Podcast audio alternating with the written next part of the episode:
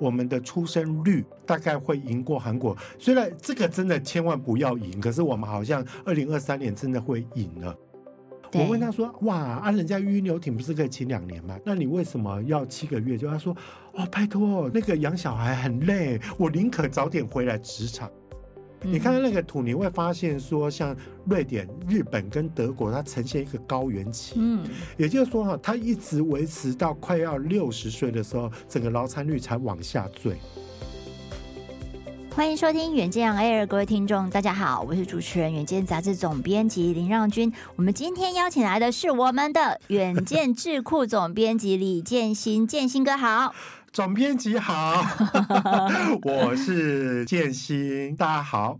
然后建新哥其实是我们的上一任 总编辑哈，但是呢，现在还有个新任务是远见智库总编辑哦，一样是总编辑。那建新哥要不要帮我们谈一下这个远见智库的新角色？好，应该是说哈，其实我最近心情非常快乐，我把重担交给了我对面的浪君哈，浪君将来任重而道远，那我觉得他一定会做的。比我以前更有声有色哈。那远见智库是一个比较新成立在远见的一个新的单位啦。也就是说，我们现在有别于现在我们提供给读者的，大概都是需要有一些比较智库型的一些知识。那包括像调查也好，白皮书也好，或者是说很多的一个比较深入的内容。所以说哈，特别像经济学人也有所谓的智库，那远见的话，大概在这一块也会扮演一定的一个角色。但是哈，其实重头现在是在让均那边一卡波赢啊，然后我哈我的部分哈，就是说大概现在以后远见几个大调查，然后或者是说哈有关于我们整个品牌比较相关的一些年度的一个大题目，哎，可能我这边会有一些角色这样子啦，大家一定要支持浪君哦。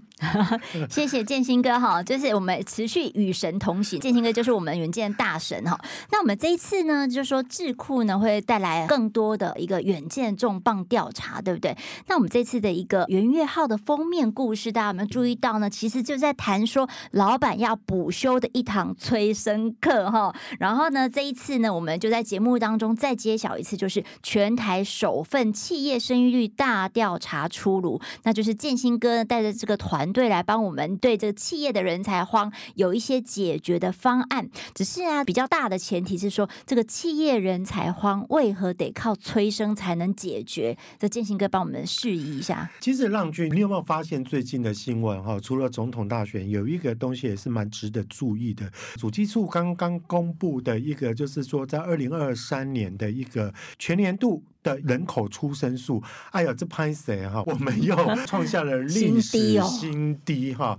那这个东西除了历史新低，如果说推估起来，当然国外的数字还没看到。那如果如无意外的话，我们应该，我们之前不是都很想要赢韩国吗？哈，这次应该会赢了韩国，就是在于就我们的出生率哈，就比率的率大概会赢过韩国。虽然这个真的千万不要赢，可是我们好像二零二三年真的会赢了。那这个意思。就是说，其实你是说创新低的数字会赢它，对，我们会比较输给他，我们会成为全球哈，大概是整个先进国家里面的最低的一个数字。好，那这个东西我觉得蛮值得去看的，就是说哈，其实台湾对于少子化、低出生率这件事情，我们并不是完全没有阴影。我们大概早在二零零六年的时候，其实我们就有第一份的人口白皮书出现。好，这个时候这个东西意味着早就。aware 到说，好像台湾的人口是一个节节下滑的状况。好，在这样的一个情况下，那时候有了第一份的人口白皮书，可见我们的人口政策也努力了快要二十年。可是呢，为什么还是持续的创新低？那这个东西其实蛮值得大家去醒思的。这次我们做的调查，我们就会发现说，哇，那政府解不了的东西，那到底是不是其他单位可以解？我们就有做了一个民调。好，那个民调呢，我们大概有去问上班族说哈，一个关键的问题，问他说，哎，请问哈，哎，如果要催生，要促使你想生的话，你觉得政府比较给力，还是企业比较给力？通常我觉得我以前的老观念，我会觉得说这是政府的国安问题啊，应该是要政府来负责。结果你知道吗？其实多数的一个民众哈，大部分都是选企业，就连我今天去上其他的广播节目，主持人也是一开始就是说。当然企业啊，哦，所以可见就是说哈，为什么催生这个议题，我们这一次做了一个完全不一样。以前你会看到有刊哈，其他的催生的议题都会讲说啊，政府你应该要做什么，尤其选举到了。可是这一次我们就比较着重在企业方面了。那刚刚浪君有问到说，为什么企业啊，人家就做的好好的，为什么他还要帮政府来催生哈？应该是这么讲。现在我觉得二零二四，其实在气管界会有一个玄学，就是人才永续。因为其实我们真的缺才缺的非常非常的可怕。那尤其现在连日本哈，哎，那么保守的国家也都开始在国外去征才。可是台湾在这方面一直被视为我们在这方面是最大警戒的一个地方哈。那根据一零四他们自己本身的一个征才的数字，就是企业去他们那边刊登说啊，我需要多少人才？你知道已经连续九个月都超过百万。那当然，一零四是一个指标啦，因为它是最大的一个 pool 嘛。那可见啊，连一零四都已经有一个百万缺工潮，实际的数字应该比这个大。而且你你要想想看啊，百万的缺工潮，它不是某一个月飙到很高，它其实是一个连续九个月，将来它会不会成为一个常态型的海啸？我觉得蛮值得大家关注。对这个呃，连续九个月的这个一零四的征才平台上就百万缺工潮，嗯、那实际中。况应该是更严重，对不对？因为其实像在这个报道里面呢、啊，这个建新哥也有写到啊，就是我们其实现在不假外求，其实我们看我们最近的例子，我们自己也是缺工，对，对不对？然后他说什么？其实啊，有超过九十五点五趴的企业，它是面临缺工的。对。然后呢，其中又有这个 四十五点五趴企业表示严重缺工。缺工 是是。哦，所以这个在年关将近啊，就是说这个缺工潮会不会在更？明显、啊，我我觉得现在浪君哈，他笑笑的在跟我们讲这件事情，他应该内心非常忧虑。这就是我刚刚在讲说我卸下大任的一个 一个开心的地方。好，眼睛有在征才哦，请大家踊跃投投一下履历给我们。的确，尤其哈，每次到年后转职的时候，我觉得其实是大家都非常忧虑的啦。那应该是说，我们应该在二零二二年的时候，我们就曾经出过一次的封面，叫“人才大飙抢”。那时候。其实就有谈到，就是说那时候几大现象嘛，就是说哈，科技业回来设厂，所以说要需要很多的才。那台湾的人才又很多，国外非常的需要。然后另外远距又使得就是说很多国外的工作机会，你不一定要出国，但是它就会被抢。好，那你知道吗？我以前在当总编辑的时候，我就有发现有一个状况，外国的那些什么微软啊、Apple 啦、啊，抢我们的台积电、联发科的人才。那台积电、联发科来抢友达啦那种哈，就是一线的那些科技业在来传产，那出版业是食物链的下游，好，我们就觉得说非常非常的辛苦。好，所以说话说回来，我觉得其实企业缺才。非常的严峻，这个东西你要造死于，就是说我们现在真的就是人口已经不再有红利了，嗯，那劳动人口越来越少，所以说使得我们光基本盘就少很多，所以当然就是说哈，少子化催生是企业责无旁贷，而且你不做的话，嗯，你企业就没办法永续。没错，因为刚才其实建兴哥有提到嘛，就是我们用国家政府的角度催生是。二零零六年就已经有这个第一版的人口政策白皮书，所以将近二十年的时间，如果政府催生是奏效的，我们现在缺工可能不会这么严峻，对不对？因为它其实如果这样算起来，快二十岁，它也就是劳动人口的一部分了嘛，对吗？那所以这个呃人口黑洞越崩越大哈，我觉得我们来举个故事好不好？就是说国家级的这个，比如说育婴留停的政策其实是有的，那但是呢，在很多的这个职职场上面，特别是妈妈们，她们面临到有假不敢请的状况。那你们这一次就有访问到一个苦主，是不是？是，我觉得浪君应该也非常有资格去讲这个哈。我还记得说，远见是个幸福企业，所以浪君的小孩都是 在远见生的。可是，并不是每一个企业都这么的幸运。我们这次采访到一个，我真的觉得他非常的经典。他的公司是一个非常知名的公司，我只要一讲出来，大家都知道，嗯、但就是不能讲哈。对他。他就是哈，其实他原本他跟他的先生都只是想当个顶客族。我问他的时候，他说：“哎，我们原本都想要说，我养猫养一辈子啊，对呀，就当毛小孩的父母就好了。”对对，浪君，你知道有一个数字哈，最近同仁都在跟你报告，我不晓得你有没有发现有一个东西，就是说，哎，其实我们现在的那个。宠物的认养率都已经快要高出我们的婴儿的出生率了，所以说这件事情就是说，年轻人宁愿当毛小孩的父母，也不愿意当人的父母。好，那这一对那个我们所谓的苦主，他也是这样。那他到时候他怀孕了，那他当然也只能硬着头皮去把它生了。可是他说，其实，在孕期的时候，他觉得一切都很舒适，因为政府给的东西，他觉得也够啦，公司也都按部就班。该放的假也都放，可是重点来了，他后来请了育婴留停，那育婴留停他才请七个月，哎，这个我有问他，嗯、我觉得很应该很多人心声是这样，嗯、我问他说，哇，啊，人家育婴留停不是可以请两年吗？那你为什么要七个月？就他说，哦，拜托，那个养小孩很累，我宁可早点回来职场，真的，真的，真的，但是你真的就是一个，呃，我分享一下好了，是就是之前的那个，比如说。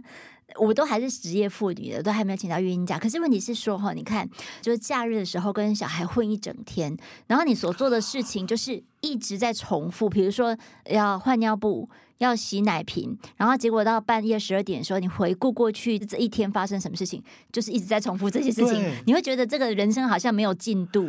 真的，真的，而且我觉得，其实，在小孩很小的时候，其实。你是要当妈妈很孤独，因为小孩跟你不太有互动，嗯、因为那个时候小孩不还听不懂人话嘛，是然后你你也刚刚知道啊，所以说哈，我就说这个苦主呢，他就是七个月要回来，但是你知道回来的时候就碰到了一件事情，其实他们公司是友善的，他们公司是规定说你要回到原职位，可是你知道吗？其实他的主管。他那个部门的主管就开始好说歹说，说哇，那你回来哦，像你这种没有后援，他指的没有后援，说你没有公婆帮你带，没有爸妈帮你带。他说你这种没有后援，他动不动可能就要请假哎，那这样我不能为你开这种先例哎。哦，然后讲讲家庭照顾假的，他就讲一讲之后，就是开始有一些五四三的东西出来，嗯、意思就是说，好啦，那你回来是可以，但我觉得。我不能保证你在原职哦，嗯、那你可以想想看，就是说，其实我觉得台湾的妇女的水准都很高，都受过很高的教育。她当然就是说，生个小孩都希望我还是能够在职场上还是有所表现嘛。嗯、对，就没想到回去就被拒绝了。你知道浪君，我就问他说：“哈，哎，那你不会去投诉那一个主管吗？因为他违反公司的规定。”他说：“没有，我主管就已经先跟我呛一下，他说：‘哈，他说你可以去投诉我啦，可是你要小心。’”你未来两三份工作的 reference check，大概我可能都会帮你做得到哦。嗯、意思就是说，人家会征信嘛，对啊，履历查询的对象。对，然后他就说，他后来就乖乖摸着鼻子，他就也离开了原子，找一个。比较符合他，但是你知道吗？我觉得浪君有一个重点，嗯、你说哈，这个要回去工作的这个苦主，他有要求很过分吗？其实他只要求说，我能不能早点来上班，哦、然后早点回去。浪君，你应该非常理解，因为就算我找到托儿所，嗯、托儿所还是有一定的下班时间。有啊，差不多四点你就要接回去了。按、啊、哪一个上班族的下班时间是四点吗？啊、没有嘛？嗯、你就五点已经哎，其实五我现在看到看到五点，我都已经觉得说你下班好早哦。何况你五点到达幼稚园的时候，大概都六点多。嗯、你知道那个延托，有时候并不是说你给钱就算，你知道幼儿园也有劳基法。嗯，他们也不能让他们的的那个老师能够工时太长。是的，是的。所以说，在这样的一个状况下，他就是一个经典的案例，也因此他就离开了职场。嗯，对，了解。就是这一集呢，我们请这建兴哥谈到了很多的现象了哈，还有就是等一下我们还会再进行一些国际的比较。其实这都是职场上面可能这个父母亲会面临到的一些困难吗？挑战啊哈。等一下下一集的时候，我们就会告诉大家说，其实全台湾有很多这个幸福企业，他们在做很好的一个催生的动作嘛哈。那到底他们的做法会是什么？这下一集告诉你这样。那我们持续再谈一下哈，就是说。说，你刚刚提到那位苦主，他其实面临到的问题绝对不是个案，嗯、应该算是蛮普遍的，嗯、对不对？就是说，他只是要求，就是哎，我工时一样没有关系，但是我提早来，我提早走，对，就这样的一点弹性就不行了，所以让很多这个很优秀的生育年龄的妇女啊，她们的劳参率就是逐年的降低哦。我们来看一下这个妇女的劳参率。这个远见呐、啊，远月号啊，有个图表是说，它在五十岁以后劳参率就大幅的下跌，而且我们跟其他的先进国家来比，是真的是那个下坠的幅度是相当的大的哈。建兴哥帮我们谈一下哈，就是劳参率的国际比较是多惨？我觉得这个图我自己非常的喜欢了，也就是说，如果在三十岁之前，我们台湾妇女的劳参率大概可以到将近九十，这个意味着什么？台湾的一种哈查某人哈，真正是有素质啊，然后又很好用，所以说在职场上那个劳动参与率是非常高，高过了像我们所熟知的日本啊，然后德国啦、啊、跟瑞典的这些。还有我们也是赢韩国啊，赢韩国这个东西啊，大赢 哦，我们真的是打爆他。我们九成，它不到八成呢。是的，然后韩国的那个妇女劳参率一直很低，可是你知道吗？我觉得有一点点隐忧的，就是说。过了三十岁，三十岁差不多到了育龄年龄的时候，我们的劳参率开始下跌，开始下跌，我们开始输了瑞典，开始输了德国，也开始输了日本。这个意味着就是说啊，我们的妇女往往会因为就是说我生了小孩，我必须事业跟我的家庭无法兼顾，所以我就必须要退出职场。好，那你知道更有趣的就是说那个图呢，到了五十岁的时候哈。台湾雪崩式下滑，然后而且还输韩国，哦，输韩国 就输惨了，输惨了。然后那时候我就问学者说说，哎，这里什么意思？他说哈，因为哈很多五十岁以后的妇女开西这阿嬷。然后对，阿妈也是他的，他要带的哦。是，就是说，真的，真的，你孙子要带，你就会凸显了一个问题，就是说，哇，那种台湾的妇女真的是，而且让君你过不久哈，过好几十年了，你之后也会到五十岁，因为就五十岁，你是一个职场历练最光滑的时候，就像我们的玛丽姐，然后她应该可以发挥最高能量，可是她却退出了职场。你不觉得我们台湾在常常在讲我们缺工？可是你如果妇女的这些劳参率能够拉高，或许你很多听众朋友你会觉得说，哎、嗯，会不会其他国家都这样？没有，没有，没有，没有。我跟你讲，你如果有看到我们那个图哈，要去买《原件》杂志哈，要去买。对对对，嗯、你看到那个图，你会发现说，像瑞典、日本跟德国，它呈现一个高原期。嗯，也就是说哈，它一直维持到快要六十岁的时候，整个劳参率才往下坠。但我们不是，我们从三十几岁就慢缓降，到五十几岁的时候骤降。所以说，我们台湾的这个部分，如果我们对妇女友善一点，我们有多一点工作机会给她，让她不要因为育儿育孙而离开职场的话。或许我们会稍稍缓解我们劳动力不足的问题。嗯哼哼，对，对，我觉得这个是大家不要以为说哈，耍孙是可能上一个世代的事情哈。其实刚才那个金星哥谈的这个二零二二劳参率大幅下降的这个图表呢，它其实是二零二二年的数字哦，哈，就统计到二零二二年呢、啊，所以我们的台湾的老一辈，就是阿公阿妈这个层级五六十岁五十加的世代，他们其实还是很多人回归家庭，只为了要耍孙。真的，真的，所以我觉得这一点哈、哦，让君讲的很对。这个部分最使得就是说，为什么现在女性会有点惊吓，就会觉得哇，那碰到要生孩子，我就会觉得说，跟我的职场是冲突的。所以你知道，让君我们也有做一个调查，嗯、就是说，你知道现在是问上班族说，你现在有没有小孩呢？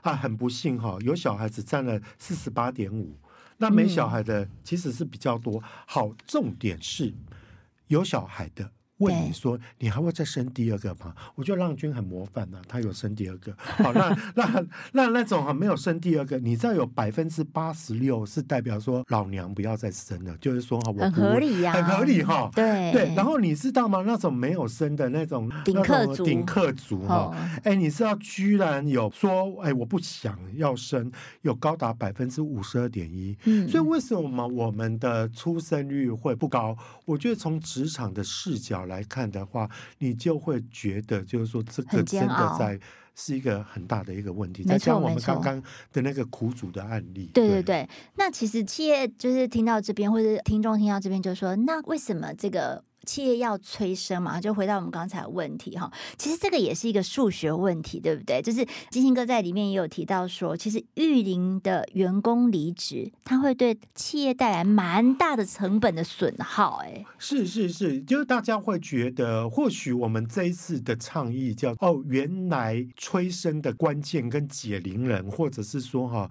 拯救者会在企业。或许企业的老板会觉得说啊，关我什么事情？我就把我的公司，我得营，我我就营运好。可是你知道吗？当这种东西哦，就是说啊，我们刚刚讲，因为育儿而离职哈，这个东西对企业的损耗很大。你知道吗？我们曾经在依照美国人资公司的一个统计，会发现就是说，我们一个老员工走啊，那我们不是要新聘一个员工进来吗？新聘一个员工不是这么简单了。你收到履历，你通知他，他会不会来应征？他应征了会不会上？他上了之后能不能留到三个月？他三个月之后能不能完全去接轨到老员工？就有人算过，差不多就是老员工跟你用一个新员工是老员工的六倍的一个成本。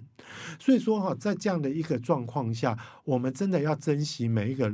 老员工，所以说其实这种少子化的问题，一直到我们企业缺工的东西，嗯，它是环环相扣的。刚刚浪君有讲嘛，如果我们让现在我们的员工，对，哎，他能够生小孩。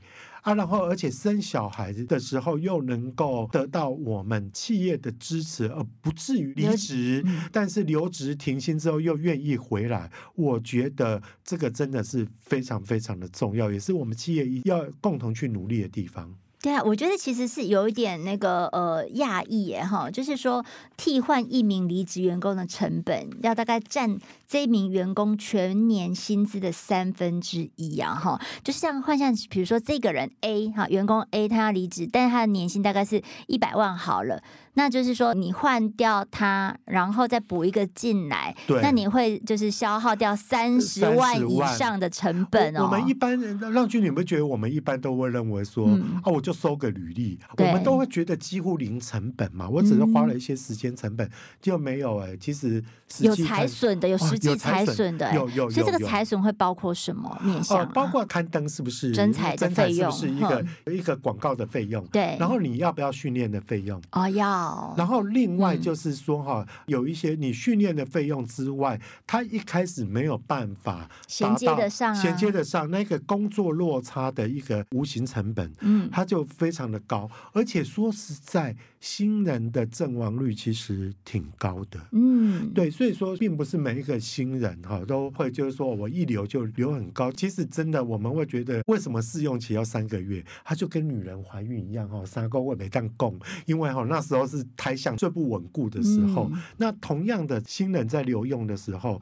也是会有这种情况。所以我觉得企业老板们，你真的对于那个在人才哈还有留才这方面，要特别的注意到。是是，那其实，在这一次啊，就是远见的全台首份企业生育力的榜单哈。你也帮我们就是找到了很多很厉害会催生的幸福企业耶，排行榜可不可以金星哥帮我们揭晓一下？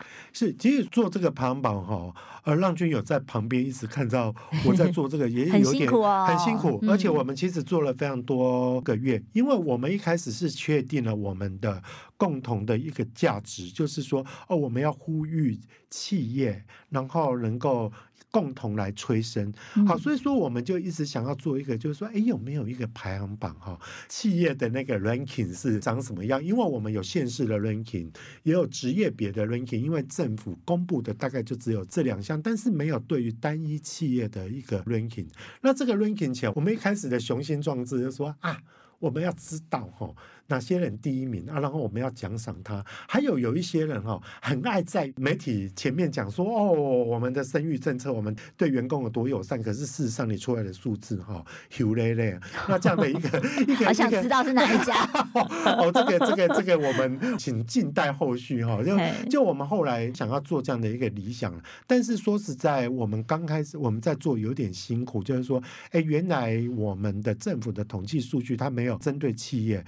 哎，你知道哈，山不转路转，我们后来就想到一个方法，原来 ESG 报告书，也就是永续报告书里面有揭露几个关键数字，就是说它大概有育龄的年龄哈，我们一般都会觉得说大概比较贴近育龄年龄，就是四十五岁以下。对，现在我回英雄哦，他拍谁了哈？就是这样啊。但是问题就是说，在 ESG 报告书，它是以十岁为一个间隔，所以我们就取五十岁以下。嗯、那分子我们来算什么呢？它有揭露，就是说你有资格请育婴留停的人。那育婴留停的资格就是说，不管父或母。